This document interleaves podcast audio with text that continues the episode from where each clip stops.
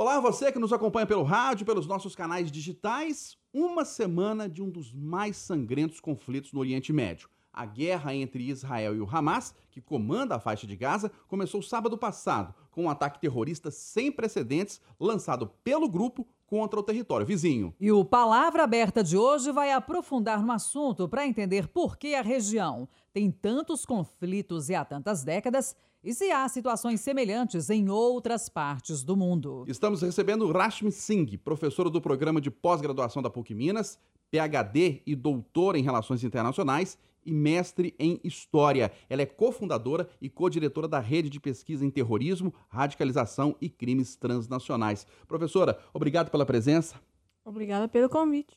Bem-vinda, professora. Estamos recebendo também o também professor de Relações Internacionais da PUC Minas, Jorge Lasmar. Ele é também mestre em Direito Internacional e doutor em Relações Internacionais. Obrigada pela presença, bem-vindo. Eu que agradeço. Começando então com a professora Rashmi, que é bastante especialista lá no Oriente Médio, nesse conflito, lá na região da faixa de Gaza, palestinos, israelenses. Professora, por que tanta desavença, tanta guerra, tanta morte, tanto desentendimento naquela região, culminando com essa guerra sem precedentes? Então, eu acho que se, uh, nós precisamos começar nossa história mais do que 70 anos atrás. O conflito agora, hoje, um, tem um raiz muito profundo na região. Uh, a raiz, uh, na verdade, é projetos que são conflitados em termos de projetos de nacionalidade. Um lado uh, o projeto para a nação uh, e, e, e, identidade israelense e outro lado dos palestinos. Um, a primeira guerra que aconteceu aqui foi em 1919 e 48 e isso foi a criação da Israel e no mesmo uh, época, mesma época nós tínhamos a criação do problema do, do Palestina. Nessa época, a faixa de Gaza foi uh, com, com uh, Egito e Cisjordânia com Jordânia mesmo. E, mas Israel ganhou um Estado como uma nação, um, um, um país, uh, a soberanidade, que não foi uma realidade para os palestinos. Uh, e, às vezes nós, nós temos esse problema porque nós temos muitas um, declarações do ONU, mas uh, ainda nós não temos uma progressão sobre uh, o Estado como país. Um, mas a mudança foi, a primeira mudança foi com uh, ah, 77, a guerra de 70, uh, 67. Uh, porque em essa época Israel ganhou a ocupação, o, o, poder direito sobre os territórios de Gaza e Cisjordânia. E agora nós começamos com uma uma resistência, uma guerra direito entre palestinos um lado e o, o, o país do Israel do outro lado. E isso ficou uma, um, um processo com muita tensão, muita guerra, a, a, a, situação de ocupação uh, nas territórios palestinos foi muito grave em termos de uh, economia, em termos de uh, o fábrico de sociedade, o desenvolvimento do, do, do, dos palestinos. Mas a, maior mudança, a próxima mudança foi com a, primeira intifada em 88, 87. Com, em essa época, nós vimos a, a criação da Hamas. Hamas, nós precisamos lembrar, tem um raiz muito profundo na região. Eles são uh, um, eles eram um, um arma, uh, um, uma, uma fação, uma ala militar de uma organização que chama Irmandade Muçulmana, que já foi na área lutando por direitos palestinos desde uh, 1980, uh, desculpa, uh, 28. Então, mais de 20 anos antes da criação do Israel. E, então, mas em essa época de primeira intifada, eles criaram a uh, Irmandade Muçulmana, criaram Hamas com apoio do Israel. Mas nós precisamos lembrar isso. Com apoio do Israel, para duas razões. Primeiro, para entrar na intifada e não perder a oportunidade uh, de ficar relevante. E segunda passa em termos de Israel, eles tinham esse interesse em Hamas uh, para dar apoio, financiamento para Hamas, para dar um, um uh, desafio para a organiza organização de, de liberação da Palestina, que foi um dos partidos muito fortes nessa época. Então, nós temos Hamas, mas Hamas virou muito mais agressivo, muito mais radical. E depois a eleição em 2007, eles ganharam a eleição e isso foi um, um desastre, porque isso foi a separação entre Gaza e Cisjordânia. Ô, professora, só para gente para esclarecer assim, para a senhora, o principal ali é uma disputa por território, é uma disputa religiosa, econômica, de poderio sobre a região? Uh, no, no, no, fundo, é uma uh, disputa sobre nacionalidade, identidade, nacionalidade, países uh, com soberanidade, mas dois projetos de nacionalidade em conflito. E todas outras coisas, religião, econômica, em, em segundo, eh, lugar depois disso. Agora, passando a palavra para o professor Jorge Lasmar, e é claro, a gente quer voltar a ouvir a senhora sobre a origem desse conflito e se tem solução ou não, né, para o que está acontecendo lá. Professor Jorge Lasmar, a faixa de Gaza hoje é o ponto mais sensível do mundo quando a gente está falando em relação a conflitos? Qual é o olhar que a gente pode ter, então, para outras regiões e é possível estabelecer alguma comparação ou são situações totalmente diferentes por razões inúmeras? Bom, a faixa de Gaza com certeza é um local que está passando por um desafio de crise humanitária tremendo. Então é muito importante prestar atenção e fazer essa discussão sobre a faixa de Gaza. Mas nós precisamos lembrar que não é o único conflito armado que acontece. Se nós olhamos para o mundo hoje, nós temos em torno de 110 conflitos armados ativos, espalhados por todos os continentes. Então, só no Oriente Médio, nós temos em torno aí de 45 conflitos armados. Ele é um desses conflitos. Uhum. Continente africano, mais de 35 conflitos. E na Ásia, América eh, Latina, nós temos também uma outra grande quantidade de conflitos. Então é importante também olhar porque vários desses conflitos, em situações como no Mali, Burkina Faso, a situação humanitária também é tremendamente é, ruim né, e precisa também aí de uma assistência da, da comunidade internacional. Existe alguma semelhança é, entre esses outros conflitos armados pelo mundo com o que está acontecendo hoje em Gaza? Existem semelhanças e diferenças. Né? Em alguns deles nós temos esses elementos de, de identidade ligados à religiosidade, em outros a gente tem essa questão da disputa por programas nacionais distintos, como a, a professora Rashmi colocou, mas cada região tem as suas particularidades. Então é preciso que a gente tenha um olhar que atente para as diferenças de, e as especificidades de cada região, de cada local, para poder entender o que, que é que está acontecendo em cada conflito. Mas o mais sangrento, o mais grave, é lá na faixa de Gaza? Em todo o mundo? É difícil de falar aí de um conflito mais ou menos sangrento. Né? O número de mortes do atual conflito, uh, mais de 2.500 pessoas mortas aí em seis, sete dias, é, realmente chama atenção. E e é algo que a gente tem que, que, prestar atenção. Mas nós temos outros casos, outros conflitos que são também bastante uh, violentos. E, como sempre, em qualquer conflito armado, quem mais sofre é a população civil. Então é preciso fazer um esforço de engajamento e se preocupar principalmente com a proteção desses civis. É, voltando a palavra para a professora Rashmi, é, a senhora estava falando né, inicialmente aqui da origem do conflito, a criação do Estado de Israel. É, a gente pode entender, de um modo geral, que houve problema na condução da criação do Estado de Israel que deixasse palestinos insatisfeitos, que eles não tivessem sido contemplados? E qual que seria o caminho para, de fato, resolver isso? Ou não vai ter solução nunca, professora?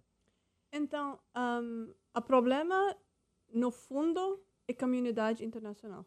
Porque no, na época tinha um planejamento para ter dois países no mesmo região, dividida entre Palestina e Israel. E com a guerra de 48, uh, que nós vimos é que Israel ganhou muito mais território do que estava em essa declaração original, esse planejamento original, e que uh, aconteceu nessa época ou, ou, e durante a guerra que os territórios que estavam alocados para os palestinos foi atacados uh, é, antes dos judeus, dos, dos jaunistas, porque em essa época nós não tínhamos uh, um Israel. E o resultado, a consequência foi a criação de crises dos, dos refugiados palestinos que correram para uh, países vizinhos e para a faixa de Gaza e Cisjordânia. E, em resto da território que Israel ganhou, eles, em essa época, estabeleceu o, o país do Israel. Então, o que aconteceu em 48 foi um, um, um desastre para os palestinos. Eles nunca ganharam o Estado dos, do país que ele, eh, nós, nós já, a, a comunidade internacional, a ONU já prometeu. Então, a raiz do conflito é essa, essa, esse desejo para um país. Então, até nós temos uma resolução política, nós não vamos ter a resolução do conflito. Agora nós estamos falando sobre Hamas, mas se nós vimos a trajetória de conflito uh, entre os dois lados, nós sempre temos um grupo ou outro usando violência contra o país do Israel, contra o Estado de Israel, para ganhar atenção do mundo, eh, para ganhar um pouco mais proximidade para esse, esse, esse, essa ideia de independência. Então, nós podemos destruir Hamas hoje, depois dessa esse último ataque, mas com certeza, em 10 anos, 15 anos, nós vamos ter mais uma organização de novo, até nós não temos resolução. Professor Jorge Lasmar, trazendo essa análise aqui para nossa região, América do Sul, Brasil. O senhor falou de questões humanitárias que são, são um pano de fundo para muitos conflitos. E aqui nós temos no Brasil problemas seríssimos sociais, uma população gigantesca carente. Temos um território muito grande, 26 estados, mais o Distrito Federal. Por que o Brasil apesar desse cenário, ele é um país, entre aspas, tá? Em paz. Ele não se envolve em guerra, é, ele não é alvo de, de, de, ataques, por exemplo. O Brasil ele tem uma tradição cultural em que ele tende, pelo menos internacionalmente, a promover o pacifismo. E esse pacifismo normalmente assume uma posição de neutralidade. Ele tende a não assumir o lado nem de um nem de outro lado nos conflitos internacionais e se presta a colocar como mediador. Mas é importante lembrarmos que quando olhamos para o cenário interno, dentro do Brasil, a realidade não é tão pacífica assim. Um dos fatos e números que mais me chocaram durante a guerra da Síria, enquanto os Estados Unidos ainda estavam presentes na guerra da Síria, é que morreram mais brasileiros assassinados aqui dentro do Brasil em cinco anos do que cinco anos de guerra na Síria. Então nós vivemos, na verdade, um, um mito de um pacifismo aqui dentro do país, infelizmente. É, professor, e é curioso que nos últimos dias a gente, como tem debatido muito o assunto guerra, né, a gente percebe que existem parâmetros, é, digamos assim, é, oficiais ou pelo menos teóricos, né, do que, que é uma guerra. Como que, é, de um modo geral, assim, dá uma ideia para gente. O que, que classifica realmente um conflito? O que, que se classifica é, como guerra? Quais são as regras, entre aspas, é, de uma guerra? por que, que nesse momento a gente está chamando o que está acontecendo entre Israel e o Hamas de guerra e em outras partes do mundo também? Bom, essa é uma grande discussão e, de uma maneira geral, a grande maioria das pessoas consideram que quando há morte de mais de mil pessoas, nós temos uma situação de conflito armado ou de guerra. Então, isso é interessante porque quando a gente olha para o caso brasileiro, nós temos um número de, de mortes no nosso dia a dia que superem muito. Mas por que, que o Brasil, então, não estaria em guerra nessas outras localidades? Porque não há um envolvimento das Forças Armadas nesse conflito. Então, para que, é, pelo direito internacional, para que haja guerra, é preciso que eu tenha o envolvimento do, das Forças Armadas. Então, soldados precisam estar presentes, fardados, e precisa ter uma cadeia de comando que vai é, executar ali aquelas ordens e fazer ali a, a, aquelas ações. Então, normalmente, a combinação desse fator, da presença da atuação de uma força armada organizada, com um número de mortes aí superior a mil, costuma ser é, classificado como situações de guerra. E o que classifica também como crime de guerra, professor? Os crimes de guerra são aquelas violações que vão contra é, as práticas dos estados durante a condução das hostilidades, durante a condução das guerras. Então nós temos diversos tipos de crimes de guerra diferentes. Os crimes contra a humanidade são aqueles crimes que vão atentar contra a própria condição humana, como por exemplo o deslocamento forçado de população, o crime de genocídio ele acontece quando nós temos a intenção de acabar com um grupo com uma identidade comum, por conta de uma identidade religiosa, uma identidade étnica ou alguma característica específica. Já os chamados crimes de guerra acontecem normalmente quando ah, um dos lados vai cometer ataques que não vai distinguir entre civis e militares ou que a resposta não vai ser proporcional ao ataque sofrido, ou que é, os alvos não têm uma finalidade militar.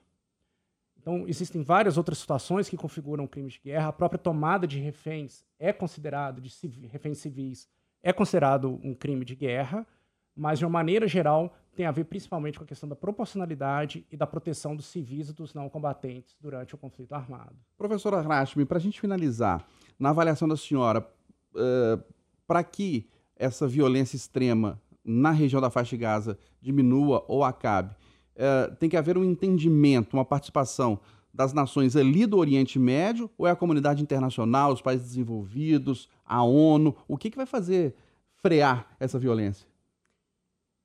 nós precisamos, em termos de intervenção internacional, um, um, um sentimento de equilíbrio que nós estamos vindo de novo agora em termos de a narrativa dos Estados Unidos, a narrativa dos países da Europa e um apoio total para Israel em, um, em uma condição de apoio em termos de um, financiamento militar e qualquer coisa que eles precisam, combater Hamas sem dar o mesmo nível de pensamento sobre as cidadãos e as, as população civil do outro lado. Um, que eu, eu preciso falar que o que aconteceu agora em, em Israel foi um, um crime mesmo. É um, nós não podemos aceitar esse tipo de um, ação do Hamas. Mas isso também nós precisamos contextualizar em uma guerra, em uma ocupação que já existiu para décadas na região. E não é normalidade, não existe uma normalidade da vida para o lado palestino. Então, resolução é um, um, um apoio também para o lado palestino uh, o, o, o, sentimento, o, uh, um entendimento que eles não podem, uh, eles, em termos de Israel, não pode, pode entrar em Gaza sem um pensamento, sem uma sensibilidade das comunidades aí. Nós precisamos fazer essa distinção entre Hamas e os palestinos aí. Então, sem esse tipo de a, mudança em termos de perspectiva sobre o que é correto, o que é, é, é errado, nós não vamos ter uma solução. É, pra, até agora, eu não estou vendo essa mudança em termos de um, atitude dos países mais poderosos no mundo, a comunidade internacional, que ainda está muito mais aberta para o sofrimento palestino do que o sofrimento israelense. Nós precisamos colocar os dois lados no mesmo equilíbrio e tratar os dois lados no mesmo jeito e não favorecer um ou outro. Sem essa mudança, nós não vamos ter qualquer progressão nas negociações ou este conflito. Nós estamos encerrando a palavra aberta deste sábado. Debatemos aqui, mais uma vez, o conflito entre Israel e o Hamas. uma semana de início da guerra na região. Conversamos com o professor de Relações Internacionais da PUC Minas, Jorge Lasmar, que é também mestre em Direito Internacional e doutor em Relações Internacionais. Obrigada pela presença, professor. Até a próxima. Eu que agradeço. Recebemos também agradecemos a presença da professora Rashmi Singh. Ela é professora do programa de pós-graduação da PUC Minas, ela é PhD e doutora em Relações Internacionais, mestre em História e também é cofundadora e co-diretora da Rede de Pesquisa em Terrorismo, Radicalização e Crimes Transnacionais. Professora, obrigado pela presença, pela contribuição. Um ótimo fim de semana. Muito obrigada. E você pode acompanhar as edições do Palavra Aberta, inclusive esta que acaba de ir ao ar, também nos nossos canais digitais de áudio e vídeo. Palavra Aberta, todo sábado, 8h25 da manhã, aqui no Jornal da Itatiaia.